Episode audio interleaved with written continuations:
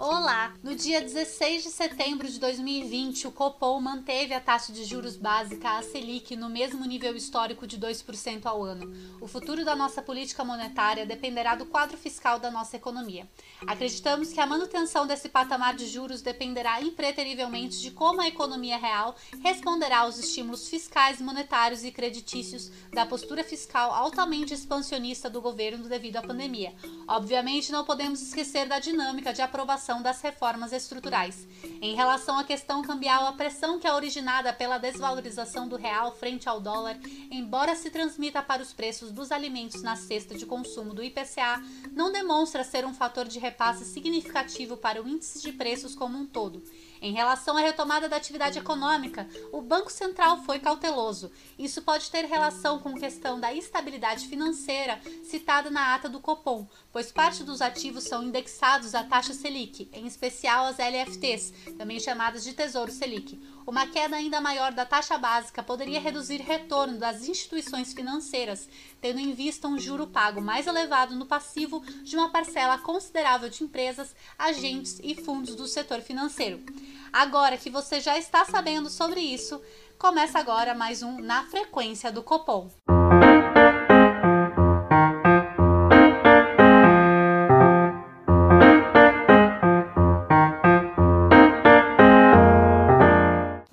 Contamos com a presença de um convidado externo, o professor Wilson Mesquita de Almeida, é professor da Universidade Federal do ABC, é doutor e mestre em Sociologia pelo Programa de Pós-Graduação em Sociologia da Universidade de São Paulo e é autor de ProUni e o Ensino Superior Privado Lucrativo em São Paulo, uma análise sociológica, título que foi produto da sua tese de doutorado. Também contamos com a presença de Vinícius Alves, que é nosso membro do comitê editorial, e também mestrando em Economia pela Universidade Federal de São Carlos, e eu, Luísa Coelho, que também sou participante do jornal Economia Crítica e mestrando em Economia Aplicada pela UFSCar. Vamos começar? Hoje vamos aqui falar sobre é, graduação e pós-graduação. Iremos tratar um pouco sobre os percalços, as dificuldades, os acertos, os direcionamentos futuros da educação superior brasileira no âmbito da graduação e da pós-graduação. Né? Se a gente for iniciar ali, começar pelo começo, a gente vai ter que falar um pouco do, sobre o ingresso nas universidades de ensino superior. Né? Então, atualmente, a maioria, a, a maior parte do ingresso das instituições de ensino superior é através do Enem. E, e dado esse contexto com o que a gente está passando agora, que, que é a pandemia, é, gostaria de abrir o debate como, é, com a pergunta: e se fosse nos anos 90? Se a, a pandemia é, estivesse ocorrendo nos anos 90 e, e tivesse que passar por esse processo seletivo de ingresso às IES é, para iniciar esse debate de democratização do ensino e dessa porta que, que o Enem, né, que o Exame Nacional do Ensino Médio, ele abriu no sentido de é, abarcar tantas nacionalidades diferentes, tantas é, mudanças institucionais e de políticas públicas. Por favor. É bem interessante a pergunta de vocês, porque antes precisa contextualizar um pouco o surgimento do Enem, para a gente justamente demarcar essa importância é, que você destacou aí na, nos momentos finais da tua fala, Luísa, e também verificar como seria esse cenário hipotético que vocês traçaram aí na pergunta. Quer dizer, como é que seria isso nos anos 90? Que a gente está enfrentando esse cenário aí de, né, teve todo o debate que vocês, vocês estão acompanhando, que ia ter o pessoal da escola pública ia ser prejudicado, porque com o ensino remoto, muitos ainda não têm acesso, e as pessoas das escolas particulares é, com toda a dificuldade que a pandemia traz para todo mundo, as classes, as classes se portam nessa hora como em outros assuntos. E aí teria uma vantagem. Então, adiamento, várias discussões, vocês estão acompanhando isso. Mas o Enem, só para entender, ele surgiu em 98. E a ideia dele era ser um exame diferente do vestibular tradicional. O vestibular tem uma longa história no Brasil, longa e ao mesmo tempo recente. Tem a minha idade, praticamente, se vocês perceberem. Eu sou de 76, A FUVEST, que é da USP, é de 76. Então, no Brasil, um primeiro, um primeiro elemento que a gente tem que entender é que as coisas são muito rápidas, mas ao mesmo tempo muito recentes, coisas que pegam assim geração do, da mãe ou do avô da gente, certo? Então, o vestibular começa a se constituir, se institucionalizar a partir dos anos 70. Começa 60, anos 60, mas vai se consolidar nos anos 70. Por quê, professor? Porque é aí que, que começa uma primeira é, ampliação do acesso ao ensino superior no Brasil, com todas as dificuldades de acesso de mulheres, de negros, de gente de baixa renda, mas é ali que começa um pouco entrar gente que não era só da elite ou da classe média alta no Brasil. Ah, isso é importante. Ainda muito pequeno, sim, porque em 70 que a gente vai ter um milhão de estudantes no ensino superior no Brasil, ou seja, 1970. Estou falando de 1870, tá? É 1970, ou seja, século 20 é, ao quê? 32 mil, mais 20, 50. Há 50 anos atrás, ou seja, meio século atrás, que o Brasil começa a expandir de fato a educação, que é uma primeira onda de explosão que a gente fala no ensino superior. A outra é essa da, da geração de vocês, da minha, né, que eu entrei na, na graduação nos anos 90, final dos anos 90, 97 na USP, e a geração agora que aí tem o Enem como passa a ser uh, o, o principal mecanismo de entrada. Por quê? Porque teve tem, tem, um, tem um movimento aí. Então, vou explicar rapidamente para para contextualizar esse contexto, é, desculpa, contextualizar esse cenário hipotético que vocês mencionam na pergunta. Então, o que acontece? A ideia era tirar um pouco a, a, o vestibular, que era muito rígido.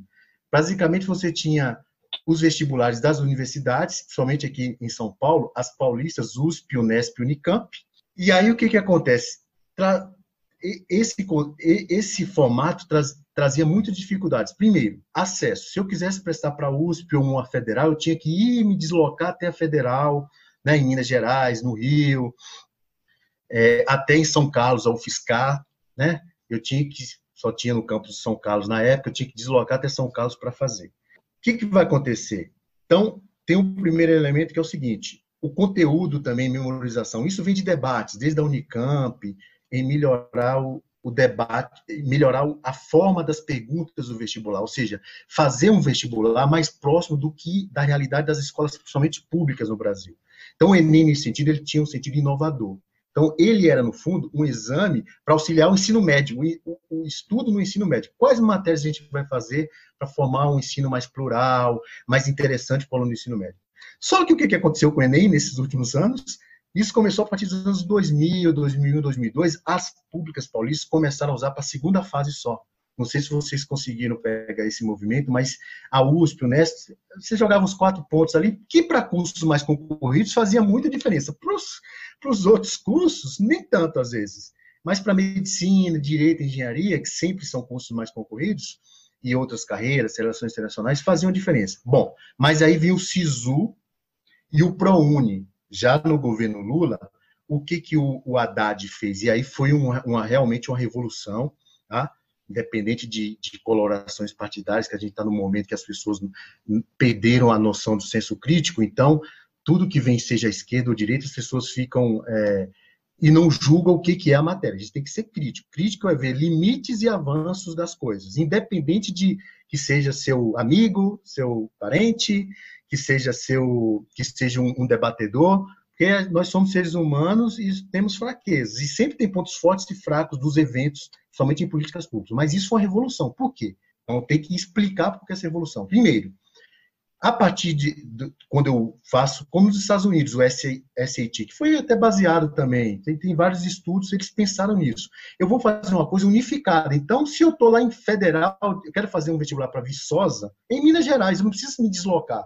Porque para me deslocar, eu tenho que pagar hotel, é, ficar lá, ir de ônibus, e isso a classe média, média alta que vai ter acesso. Então, isso foi uma revolução que está lá no Nordeste e quer fazer Viçosa, ou estou em São Paulo, vou, vou querer fazer é, no, no, interior.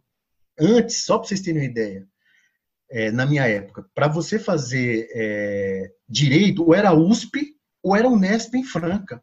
Não tinha mais direito, não tinha, não tinha mais opções de direito, e até de cursos noturnos.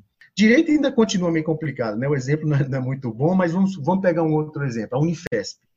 é, a Unifesp só tinha cursos ligados à área de medicina, certo? E agora você tem Osasco, você tem o Pimentas, que é em Guarulhos, ou seja, expandiu. Você tem São José dos Campos. Então, esse é o primeiro fato. Ao unificar, eu não preciso mais ficar me deslocando para ficar fazendo vestibular. Então, eu não assumo cursos. Então, isso amplia a democratização para pessoas. Veja, a democratização é um conceito complicado, a gente pode discutir ao longo aqui da conversa, mas tem esse elemento de você. Por exemplo, muitas pessoas eram impedidas de fazer vários vestibulares porque não tinha grana para pagar. Até hoje é complicado. Tem isenção, houve um crescimento das isenções nas, nas públicas paulistas e também nas federais, muito porque estudante pressionou, movimentos sociais pressionaram. Então, a USP dá 65 mil isenções, mas aí muita gente nem sabe que tem direito à isenção. Aí é uma outra coisa que a gente vai abordar depois. Porque nesse, nesse processo de democratização, você tem que ter acesso à informação, é a primeira, é a primeira briga depois em preparação, depois em conhecimento, depois em violência simbólica que o aluno da escola pública sofre. Ou seja, é mais complexo, é uma interação de vários elementos. Mas, voltando à pergunta para fechar, houve essa expansão, muito bom, só que tem os, os, limites disso. Ele virou um novo vestibular, com todas as, as, dificuldades. Então, olha, olha um outro aspecto. No Acre, ou em Roraima, mais precisamente, tiveram que fazer cotas dentro do Enem de lá. Por quê? Porque os estudantes de outras cotas para o curso de medicina, muitos estudantes de São José do Rio Preto, em São Paulo, que no interior você tem uma escola pública mais avançada em, em, em termos de conhecimento do que em outras partes, e também em algumas escolas centrais das capitais brasileiras, estavam pegando a vaga via SISU, via Enem. Então, vai criando essas estratificações. Por quê? Porque a gente sabe que o país é desigual. Se você está aí, houve muitos avanços, tá? Mas ainda a zona rural e periferias das universidades, você não tem ainda uma educação de mais qualidade, um professor mais bem formado, um equipamento escolar. Avançou muito, avançou muito comparado aos anos 80, mas ainda hoje há muitas dificuldades. Acesso à internet, certo? Hoje o aluno estuda pela internet para o Enem. Na minha época não tinha internet a gente tinha que estudar o cursinho tradicional ou em biblioteca.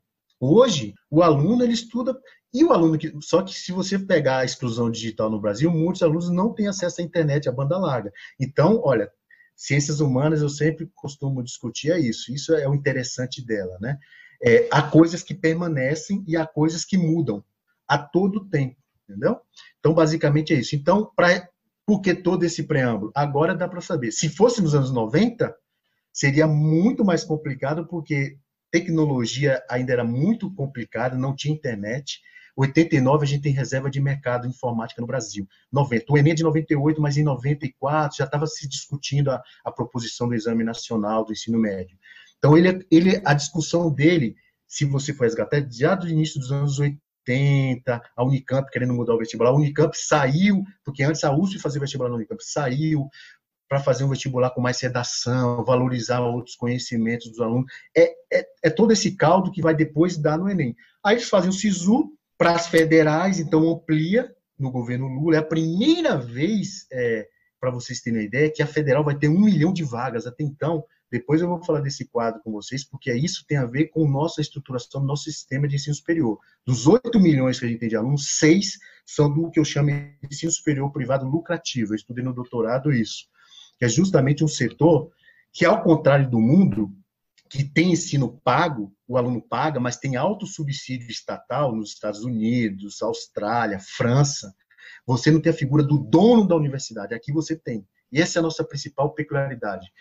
Por quê? Porque o governo militar, eles fizeram o, o que? Eles não expandiram a graduação pública no Brasil. Então, hoje, você tem grandes grupos, você tem famílias que controlam isso e fundos de investimento, que eles já estão na Bolsa de Valores, e com isso não se, não se desenvolveu a rede pública nos vários formatos, como tem no exterior.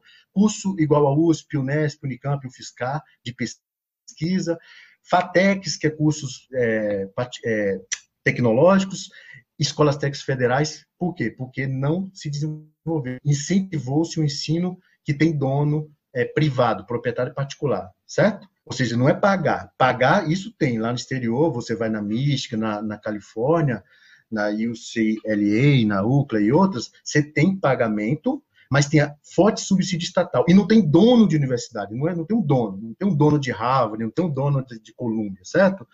Aí tem tudo a ver com a tradição norte-americana e outros, do comunitarismo norte-americano, que é o seguinte, você cobra, só que você tem doação, tem subsídio estatal, porque, não, porque é um bem público. Aí é uma outra discussão mais forte, mas no Brasil não tem isso. O predomínio é privado. Então, seria muito desafiador, eu acho que nem, nem teria condições se fosse naquele cenário, porque a gente não teria estrutura integrada que com todos os defeitos o Enem ainda tem, consegue, você sabe, né? Vazamento de prova, não sei o que, tal, na gráfica, mas se você for pensar, ampliou muito. É, então seria um respondendo diretamente a pergunta, muito complicado se fosse os anos 90. A gente não teria tecnologia adequada para enfrentar, porque como a gente está remotamente, a gente não, não tinha acesso à internet ainda. Eu acho que seria realmente só quando tivesse a vacina mesmo e voltasse que eles iam é, é fazer. Desculpa a extensão, mas é só para tentar passar um quadro maior, tá? Do que, que foi esse surgimento do Enem, como ele se transformou num vestibular. Essa é a discussão hoje. Ele está como se fosse um vestibular, com escolas particulares e alguns públicos que vão melhor, escolas que se preparam só para o Enem, e aí as desigualdades que a gente já tem no sistema, elas, elas aparecem, não tem como. Eu vou só fazer um comentário aqui, Vinícius. Vou passar a palavra para você depois. É, só para.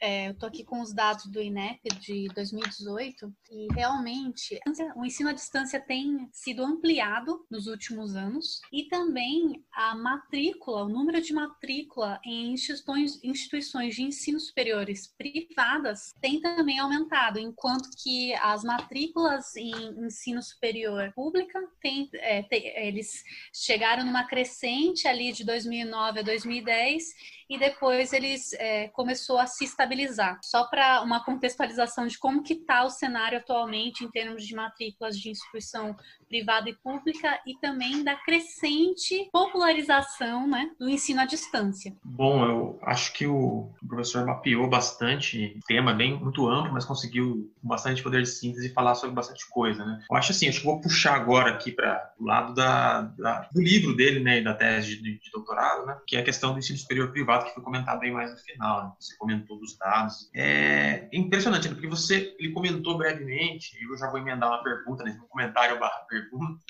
É, que a ideia é a seguinte: você teve dois movimentos nesse, nessa década passada, né? Um movimento de expansão do ensino superior público, com até o cara aqui que é a universidade que está fazendo, a gente é mestrando do programa, é fruto dessa expansão do Reúne, né? Enfim, e você teve uma, uma ampliação muito grande é, e na década passada que foi um momento de, de bonança econômica, vamos colocar assim.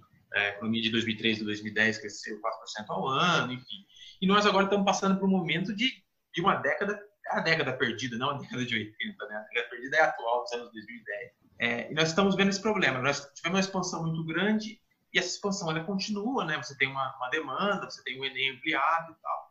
E como é que a gente vai fazer para poder é, impedir com que, que, que esse pelo menos amenizar, né? Porque esse problema não se agrave, né? Que você tem uma expansão já que foi contratada na década passada e que, por questões institucionais, tem que ter continuidade, uma demanda da sociedade. A sociedade elegeu políticos que valorizavam isso em algum momento. E agora tem um momento de situação fiscal muito complicada e que dificulta é, a continuidade até de, de, do que foi feito na década passada. E, paralelamente a isso, a gente viu na década passada uma expansão muito grande das isenções fiscais para o ensino superior privado, que, como o professor falou, ele colocou, criou uma espécie de cartelização do ensino privado. Né? São pequenos grupos que dominam é uma espécie, eu estava pensando antes até de entrar aqui para gravar o programa, é, que virou uma espécie de capitania hereditária, né? Tem aqueles, aquelas figuras dos donatários dos pequenos grupos assim, e isso você você consolida um ensino de baixa qualidade. Os dados mostram que de avaliação do MEC que as instituições públicas privadas, perdão, em grande medida, tem problemas de, de qualidade e, e, ao mesmo tempo, você tem também uma situação de, de que aí é complementar a questão pública, que é a escassez de, de poder dar condições de, de subsídios para esses grupos. Então, acho que em algum momento o, o MEC, o governo eleito, enfim, vai ter que fazer uma escolha de, de, de dar benefícios para esses grupos ou escolher o ensino superior. Porque a gente vê que, a, pelos, pela questão, até produção científica, inclusive do professor aqui, que o ensino superior público de fato é o que tem a qualidade. O ensino privado, pelas características institucionais, tem problemas. Então, como é que a gente vai fazer? Vai ser uma discussão difícil. A gente teve uma vitória na educação básica com o Fundeb, é, uma, uma, vitória também que eu acho que é a inconstitucionalidade da escola sem partido, mas acho que o tema que vai, vai focar é isso, porque a gente está vendo uma disputa por recursos públicos que na educação tem que se acirrar. Eu gostaria de ouvir o que o professor tem para dizer disso e de uma forma geral. Assim. Não, perfeito, Vinícius. É, na verdade, você coloca um desafio maior. E esse desafio é estrutural. Vocês fazem economia, vocês sabem o que, que essa discussão é, tem, né? Eu também gosto de, de, estudar economia, as correntes e tal, e isso implica. Então, o, o, fundo da questão é isso que você falou. O que, que acontece? É, é, quando eu estou falando estrutural, porque a estrutura do nosso sistema de ensino superior é assim. Por que foi assim? Porque historicamente foi assim. O Brasil foi, teve um ingresso muito tardio em expandir a educação. Só para vocês terem uma ideia. Para eu chegar até o ensino superior, tem os níveis anteriores. Até 1973 existia uma coisa no Brasil chamada exame de admissão. Significa o quê? Como o Brasil, na sua história, não fez uma ampliação do ensino superior público, educação, aí, e aí tem a ver com nossa colonização, o valor que dá a educação. Só para vocês terem uma ideia, os países da Europa Ocidental, desde a, é, 1850, que começa já a ter expansão do ensino fundamental, ou seja, século XIX, tá? Segunda metade do século XIX. Aqui no Brasil, até 73, você tinha o quê? Não se expandiu os colégios públicos, a rede pública, e você tinha escola secundária, como é particular. Como é que, você, como é que eu sei isso, professor? Pergunta para o seu pai ou sua avó como é que era estudar no ensino superior público antigamente.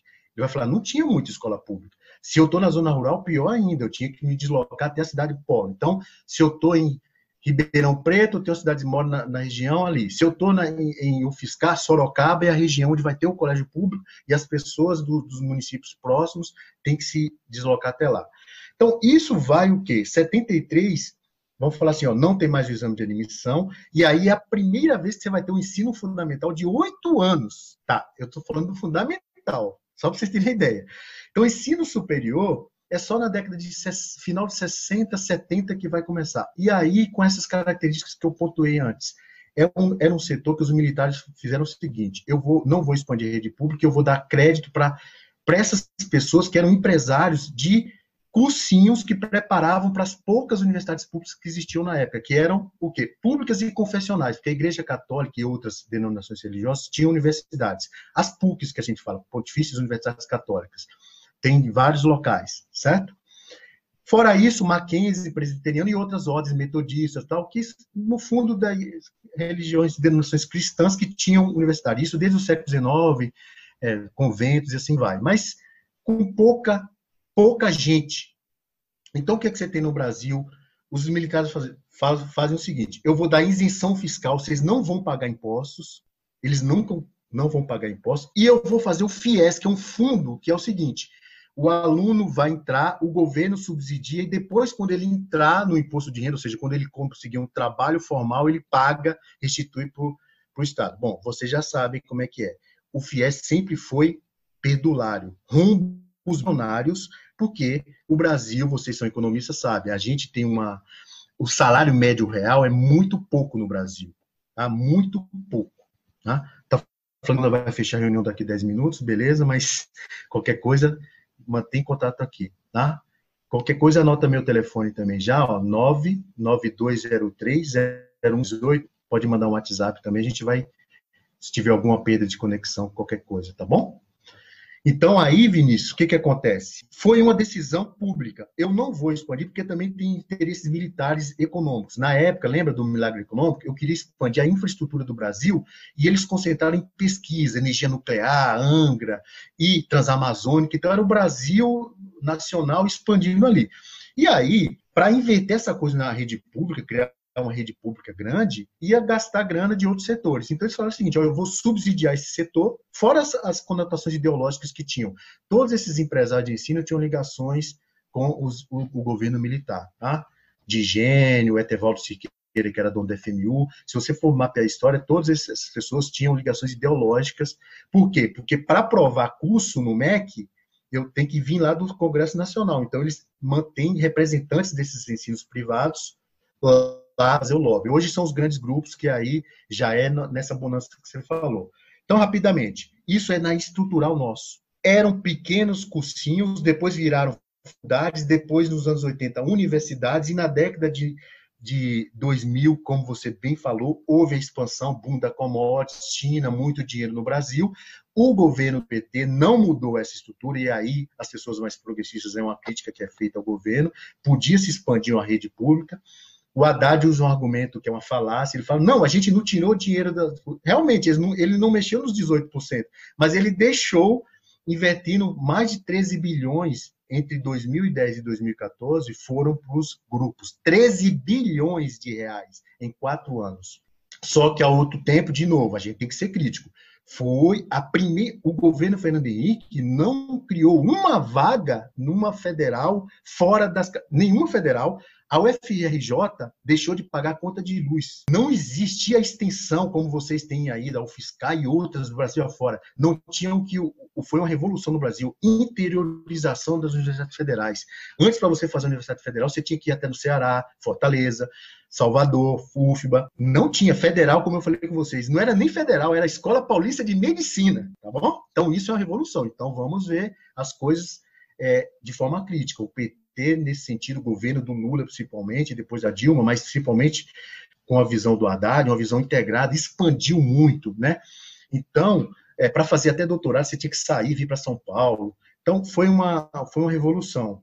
Só que, ao mesmo tempo, ele não mexeu nesse setor privado lucrativo. Por que eles não mexeram? Porque também tem limites. Esse segmento, eu estudo isso, eles conseguiram ganhar, eles já tinham muito dinheiro. Olha, quando eu não pago, economia básica, quando meus custos operacionais, eu não tenho, de onde vem o dinheiro? Do pagamento da mensalidade. Só que se eu não tiver, como agora, recessão, mas tem, eu não preciso ficar pagando despesas, porque eu tenho isenção de impostos. Nenhuma empresa e a gente que é, é, pessoa física tem isso. Esses caras sempre tiveram isenção fiscal. Aí, quando começou a querer cobrar a partir de 88, e até o governo Fernando Henrique cobrar, eles vão lá com lobby, aí fizeram o ProUni, que é o quê? Troco vaga por isenção. Então, mesmo em situações de crise, Vinícius, o ProUni mesmo eu estudei, ele surgiu para meio que dar um balão de para esse pessoal não afogar no oceano, certo? Porque estava crise do governo Fernando Henrique. Nos anos 97 vai ter ó, economia pura. Crise da Rússia, México e Coreia do Sul. 20% desempregados no Brasil. E aí eles deram grana, literalmente, como? Não paga, não paga despesa. Então, seus custos operacionais ficam mais tranquilos ali. Bom, o cenário agora é complicadíssimo. Por que, que é complicadíssimo? Porque justamente é o que você está falando. A gente está no, no, no, momento de recessão, e na recessão, Keynes e outras coisas, como você seja, pode ser liberal ou não, existe fatos na economia. Se você trava, as pessoas o que, que fazem? Eu não vou gastar, está em crise, eu fico, eu contenho o meu consumo. Só que você precisa do quê? Você precisa investir, você precisa de investimento público. E quando eu falo com educação, quando eu mexo com educação, é, é, mais complicado ainda. Eu preciso expandir, e aí todas essas coisas, expandir onde? Onde tem qualidade. E o setor privado lucrativo, você já matou a questão. Como ele, as características institucionais dele não permitem. Por quê?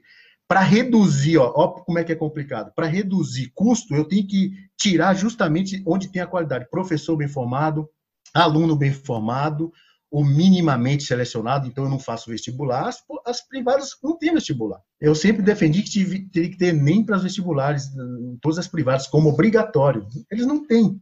Agora, o, o aluno que entra no SISU ele, e do ProUni, ele tem que fazer. Então, veja, o aluno, o ProUni é um bom, seria um bom programa, seria melhor ainda, ele ajuda nessa coisa democrática, mas ele podia estar integrado com a expansão da pública. Isso o governo do PT não conseguiu fazer. Como? Enfrentando esse pessoal. Aí é complicado, porque eles têm articulação em todos os partidos, do PSOL até da centro da, da extrema direita até a extrema esquerda, os caras têm gente trabalhando para eles, porque eles conseguiram o quê?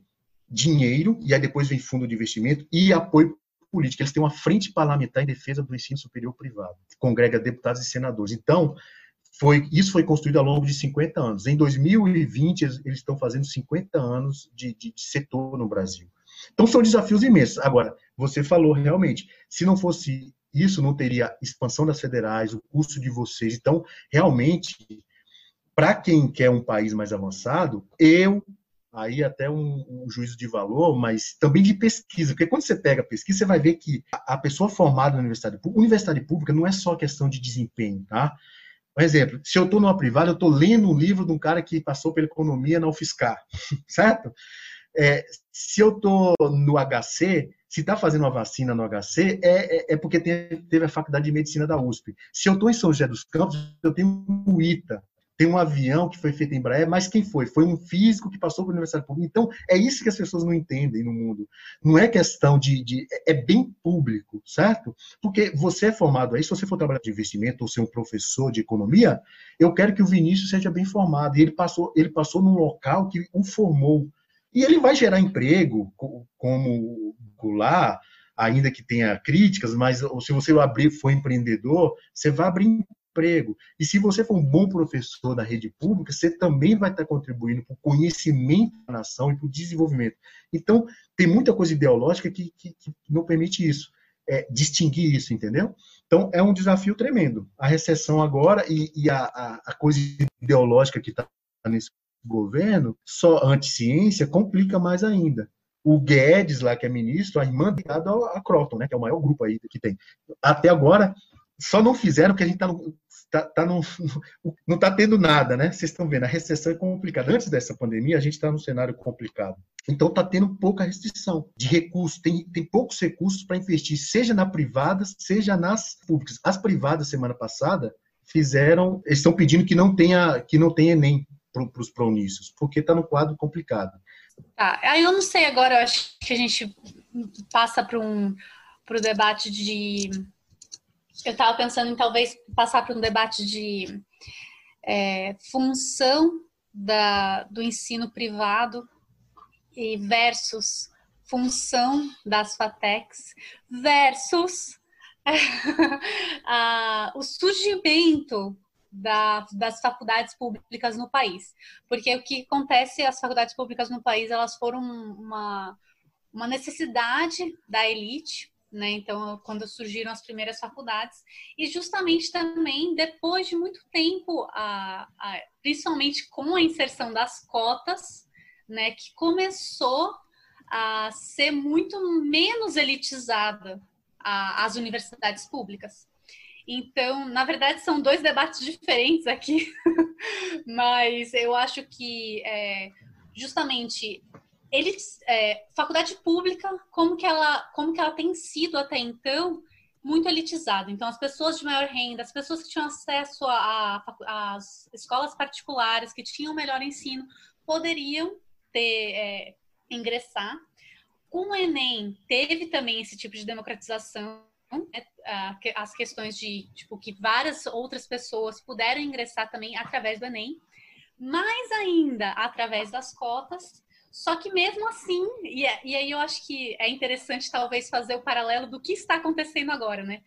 Mesmo assim, é, existe é, por parte do, do governo federal, assim, por parte de políticas né, federais, estaduais, existe uma, uma inserção muito grande no ensino privado, né, essa motivação para ampliação do ensino superior através do ensino privado e também uma crescente nas matrículas de ensino privado, enquanto que há uma estabilização no ensino público.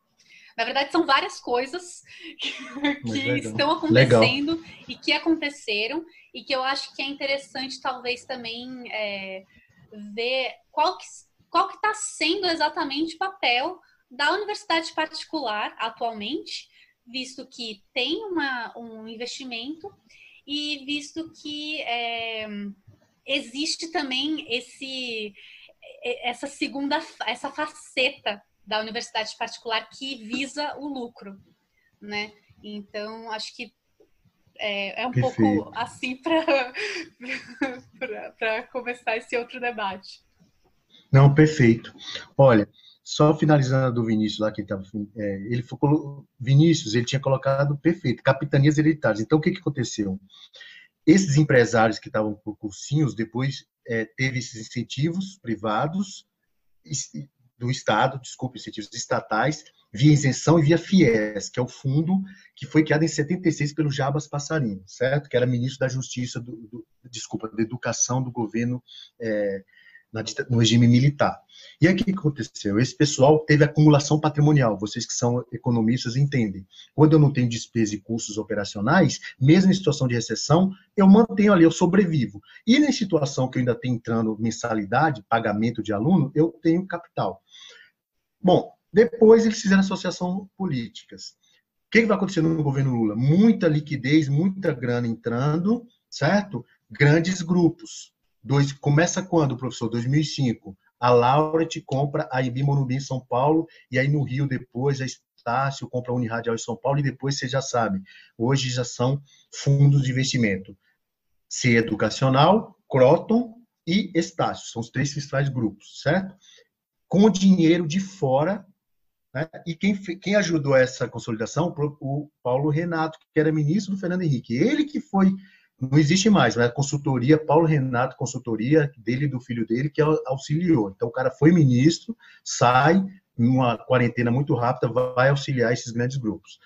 Então aí tem outras discussões que a gente não vai poder discutir aqui, mas em outros momentos, se vocês quiserem, eu aprofundo ligações políticas, projeto de partido, PSDB, PT, tem uma série de elementos que entram aí também. Tá? A visão de mundo, visão mais liberal e visão menos nacional desenvolvimentista, menos é, ligada ao público, mais ligada a, um, a uma coisa meio é, privatista. Vocês sabem disso porque na economia há isso, né? Uma coisa é eu falar com um economista da PUC do Rio, outra da UFRJ e da Unicamp. São linhas diferentes, porque economia é ciência humana e tem debates diferentes. Uma coisa é não fiscal, outra coisa é o FABC, vai estar mais próximo do que uma... GV já tem linhas diferentes. Tem um Bresser, tem um, um, um Nakano, e já tem outro que também é mais liberal, o outro é mais keynesiano. Enfim, são as multiplicidades. E isso também impacta a visão de política pública, tá bom? Mas voltando para a questão da, que você colocou, Luiz, que são várias, mas pontuar rapidamente uma coisa. Elite é um termo que tem que tomar cuidado. Tá certo. Por quê? Porque educação é uma coisa que, até se você for ver no exterior, são as camadas mais ricas que têm acesso. Mas a educação, a universidade é um espaço da classe média. Só que classe média nas ciências sociais é um conceito complicadíssimo, porque você tem uma linha imensa. Você tem uma classe média alta, que já tem próximo ali da elite. Num, num país como o Brasil mesmo, quem ganha cinco salários mínimos, já está na classe B1, certo? Porque a gente é muito desigual, escravidão, colonização, commodities, não é um país que desenvolve, não é um país que distribuiu renda. Esse, esse é o ponto. Então, o que, que acontece? Uma pessoa que tem o pai e a mãe, já com escolaridade alta, nasce numa família com um irmão, faz uma escola particular, como a Luísa colocou, ela já tem muita chance de ingressar na universidade pública, que é concorrida. Por quê? Porque ela tem os elementos que aí os estudiosos, Bourdieu e outros, falam: capital cultural, informação, porque o pai já fez a, a, a UFSCar, ele vai falar: Ó, oh, Luiz, é assim, assim, você faz, você se prepara no cursinho tal, e a Luísa já faz uma escola X. Então, estou pegando a Luísa como exemplo aqui, mas serve para todo mundo. Resultado: a chance de uma Luísa, comparado com um aluno negro, da periferia, certo? Entrar que é de uma família que, é, que ele vai se tentar ser o primeiro a ser é, da geração da família dele a entrar na universidade é bem maior.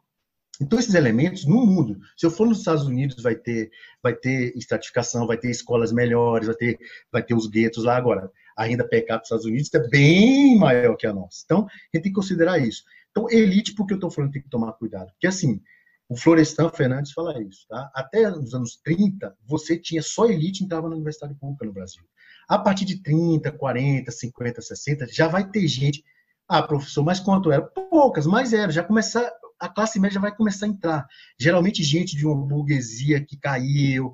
Isso tem. A, a USP é dessa história, tá? Só que já tinha, tinha o pobre, preto, baixa renda, mulher, não, né? Revolução feminista, mulher. Antes a mulher era só o que só tinha curso com pedagogia. Hoje você tem, ó, eu estou conversando com o quê? Duas mulheres aqui, certo? Então isso é novo. Vocês fazendo economia, mulher fazendo engenharia, mulher sendo. Isso era até 70 para baixo, você vai ver, você conta nos dedos. Então, isso é uma revolução e uma revolução que teve.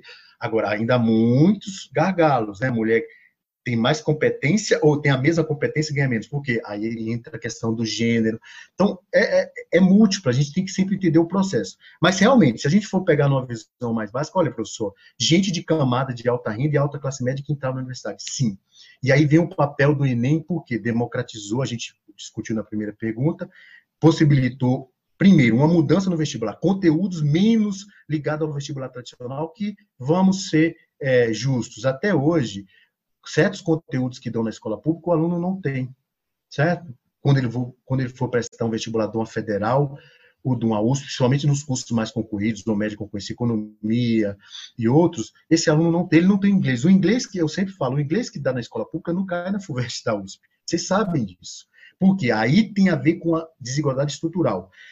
Além desse, desse aí eu, eu sou especialista em ensino superior, mas a gente tem que estudar as outras coisas. O que, que houve no Brasil? Um declínio da escola pública. Justamente, Luiz, e aí tem a ver com a tua pergunta, justamente nos anos 60 e 80, quando o povo, entendido como mulher, negro, baixa renda, classe média baixa, começa a adentrar, ter acesso à escolaridade no Brasil, devido a essas desigualdades, justamente nesse momento que tinha que expandir escolas, expandir formação de professores, o Estado cai fora.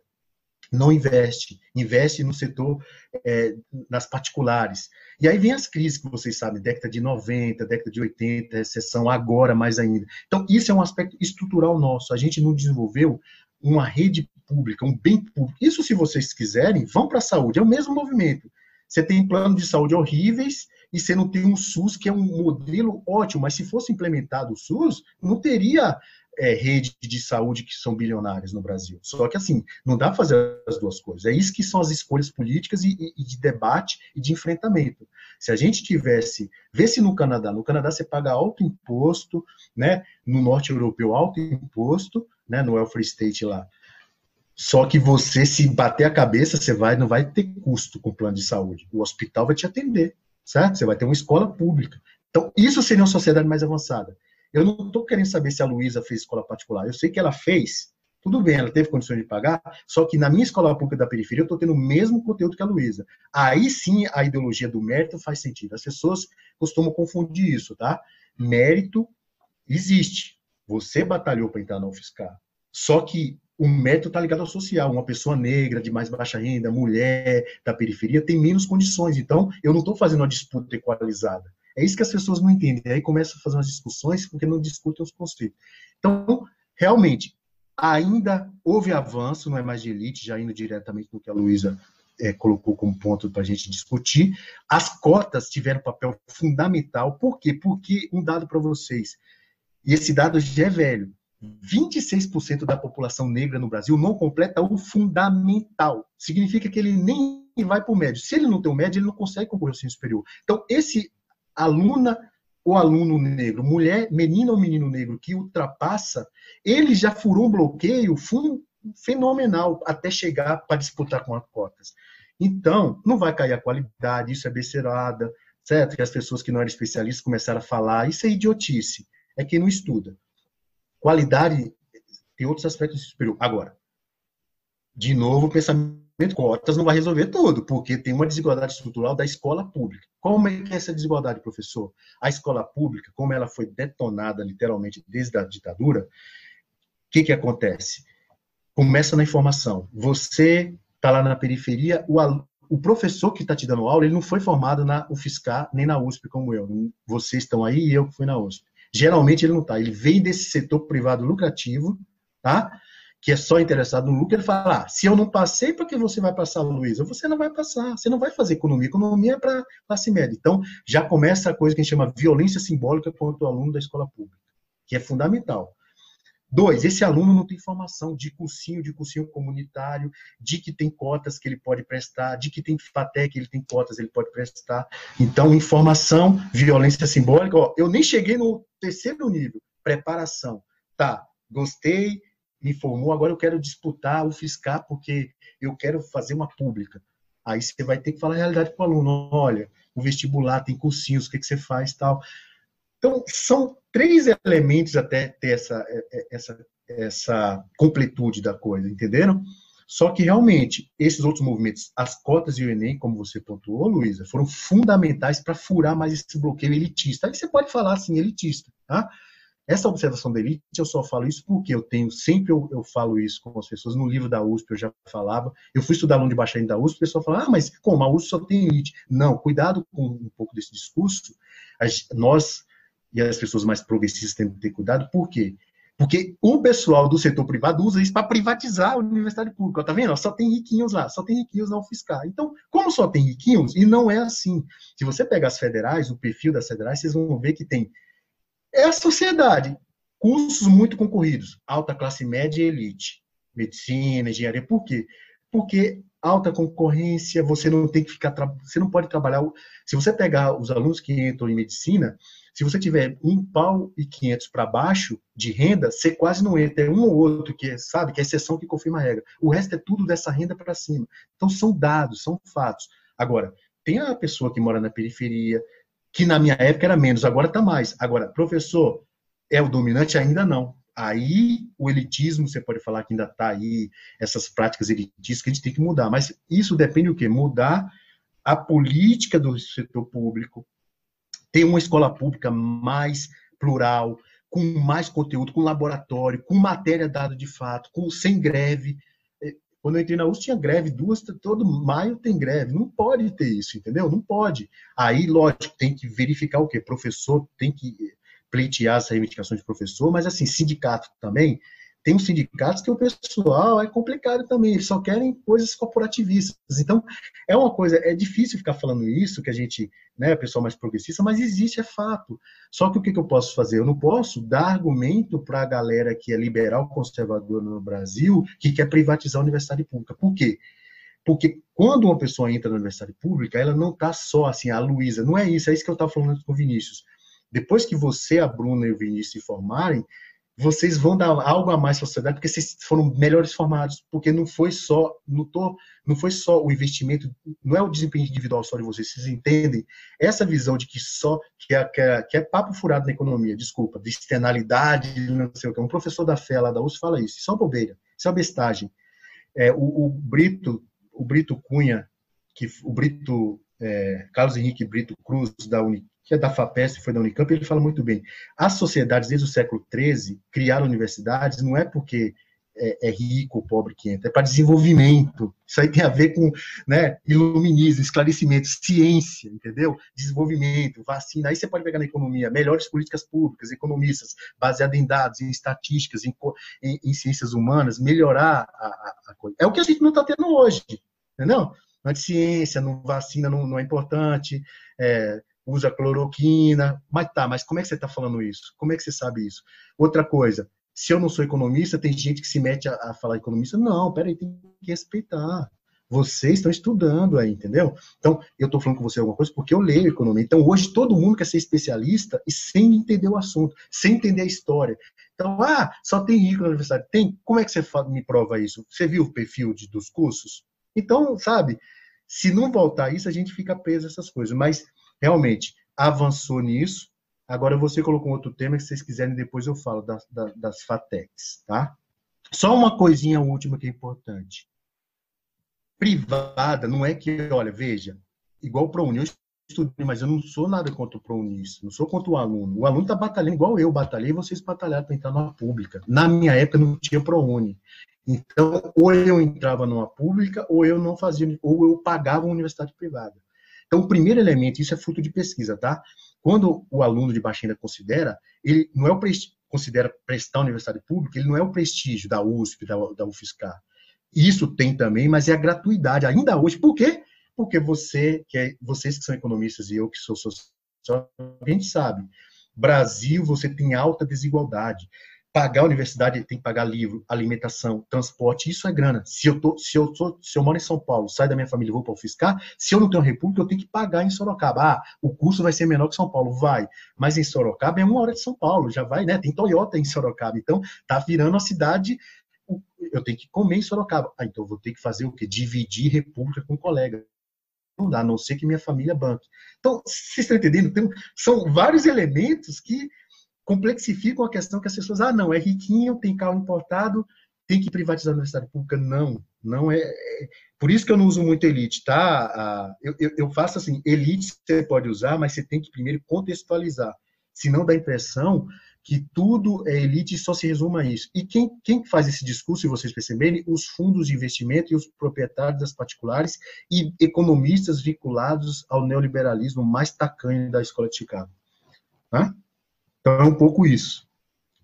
Mas eu estendi muito, como sempre. Não, perfeito, perfeito.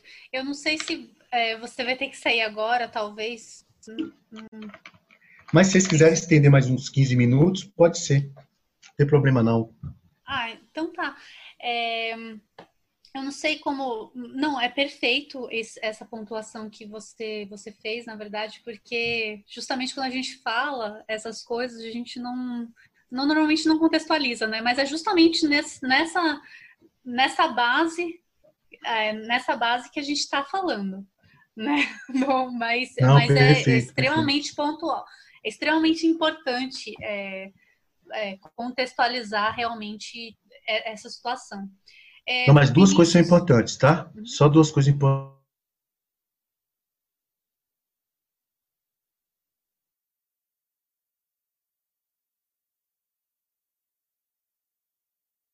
Está lutando. Às vezes você o, ensino superior faz diferença porque tem um prêmio salarial, tá bom? O prêmio salarial vocês sabem que pode discutir. Tem ensino superior ainda faz diferença em termos salariais, em termos de mobilidade socioeconômica. Tá bom? Então, isso é importante também. Então, esse aluno está lutando também. Agora, isso eu exploro depois, porque tem a ver com a FATEC, a tua outra pergunta, FATEC e a, a, o lugar da, da, da faculdade particular. Tem ainda a questão do. Eu acho que é interessante esse debate de é, como fazer esse, esse estreitamento entre o universo privado e público eu acho que é certo. bem interessante. Da, daria para, sim, daria para fazer esse tipo de discussão, né, que a gente vê Perfeito. que veio a questão de uma preocupação à pesquisa agora diante dessa pandemia, né? A gente viu que nossa, pesquisa é importante. O pessoal se tocou, né? Nossa, a pesquisa é importante. Eu achava que não era, né? Eu achava que era era... Isso que você está falando é um pouco do que eu estava falando antes, você resumiu numa palavra. É isso mesmo. É isso mostra que a universidade pública vai para além de quem a frequenta, tá entendendo? Uhum. Vai para além de quem frequenta, do perfil socioeconômico estrito de quem frequenta. É uma coisa que é uma dimensão pública mesmo, uma vacina onde as pessoas estão morrendo e precisa ter essa vacina. E quem e de onde vem essa vacina é da pesquisa. E quem pesquisa? Por que não há custo de física nas particulares? Porque isso exige investimento e eu preciso do lucro imediato. É isso que, que as pessoas não entendem, entendeu? A universidade pública extrapola escola. Você pode fazer um projeto de economia que não é só para melhorar o, a performance de, empresarial do banco. Você está pensando em outras coisas e aí essas outras coisas também são importantes. Na, por exemplo, um projeto de educação financeira para baixa renda. Isso o banco não vai gostar, mas isso um economista pode fazer porque ele tem conhecimento, entendeu? E ajuda muitas pessoas a evitarem armadilhas financeiras. Então, a universidade pública extrapola muito o, o, o sentido que só, só o professor Wilson foi privilegiado, só a Bruna, o Vinícius, né, que é a coisa da externalidade positiva lá que eles falam, do benefício estritamente privado. É uma visão muito, muito estreita da, da realidade. Vinícius, se você quiser complementar a, alguma coisa que estava falando antes, para a gente fechar aqui. Não, eu vou ser rápido, né? Porque acho que vai ser interessante dar uma continuidade depois, né? Mas isso que o professor falou, né? É aquela coisa do. Eu, quando eu entrei na universidade, eu entrei na, na Unesp. É, a gente Legal. entende que. A gente conhece, eu não sabia, né? Até entrar, que era pesquisa, ensino e extensão. Era um tripé, né? a universidade tem esse papel. E a extensão, eu,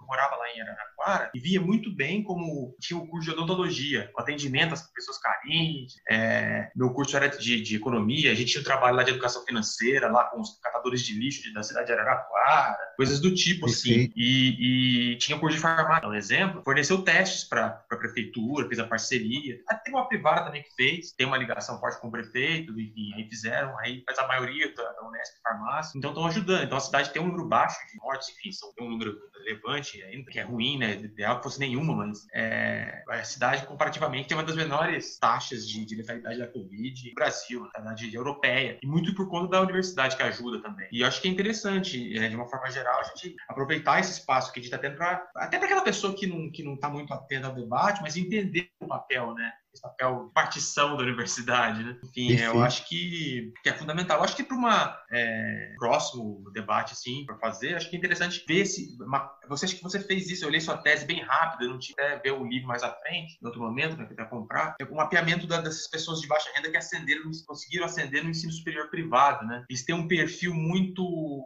a, a, a escolha do curso tem a ver muito mais com a proximidade, tem muito a ver com a com a questão geográfica, né? E com a questão de, assim, o acesso do sujeito é aquele, ele vai buscar o que está mais próximo dele, em termos econômicos, em termos de logística, e isso dificulta a inserção. E as cotas amenizaram um pouco isso. Mas... Isso, tá? A gente discute mais em pormenor depois, eu anotei aqui. E, e a outra coisa é isso que você falou, Vinícius, é perfeito. Isso, vocês são um exemplo disso. Ó. O que vocês estão fazendo? Vocês são universitários, por iniciativa própria, estão fazendo uma coisa que é divulgação. Então, esse serviço, mesmo as particulares de extensão que o Vinícius falou muito bem, que elas fazem, mas fazem muito pouco e muito espetada pelo MEC que tem que fazer. Mas isso as públicas que criaram. Exemplo, você tem uma rádio USP que se você sintonizar, é custo, é custo, mas é público, certo? Eu posso não estar na USP, estar no carro em São Paulo, quando vocês vêm aqui em São Paulo, e estar ouvindo a rádio USP. Vocês que passaram por universidades aí, tem algum serviço na UFSCar ou na Unesp ou em outro, não sei se vocês fizeram em outras universidades públicas na graduação, com certeza você tem, você tem um serviço que é público, feito pela universidade pública, custo da universidade pública, mas é bem público. Eu não estou lá, mas eu posso acessá-lo. É isso que, por isso que eu chamo ensino superior privado lucrativo. Não é que não possa ter universidade privada. Veja, o sistema é mais complexo. Né? A gente está no capitalismo,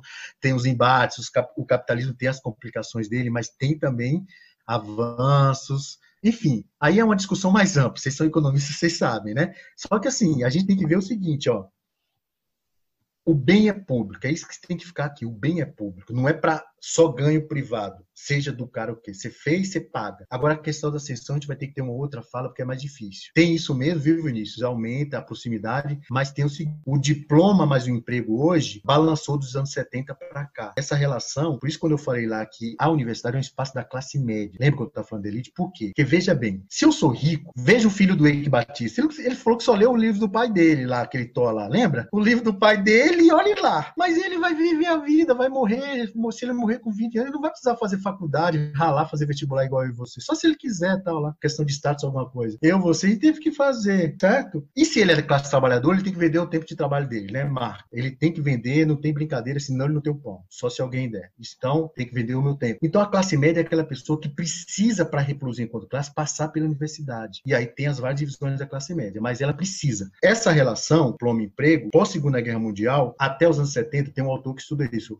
o Wright Mills, a nova classe média. Ele discutiu como nos Estados Unidos os pequenos proprietários do século XIX era quem era a pessoa do campo, vendedor de pequeno comércio, você não tinha grande empresa. Quando surge o desenvolvimento do capitalismo americano, século XIX e XX principalmente, grande empresa, burocracia pública e privada, eu preciso de quem? Do conhecimento técnico, que quem dá? Escola, universidade. E aí, meu prêmio salarial aumenta. No Brasil, tem ensino superior, vocês, vocês depois que formarem, vocês vão ganhar quatro vezes mais do que um cara que não tem ensino médio, o um ensino médio, desculpa, incompleto, público ou privado. Se vocês fizerem mestrado, doutorado, vão ganhar um pouco a mais ainda. Então, é o que a economia chama de prêmio salarial. Só que esse prêmio, vocês sabem, tem, ah, professor, mas você está falando isso, mas tem engenheiro que está trabalhando com um aplicativo, lógico. Perfeito. Agradeço a participação de todos nessa primeira parte do podcast na frequência do Copom. Agradeço também a presença da Bruna Scarpione, que está auxiliando a gente tecnicamente. Muito obrigada e até a próxima!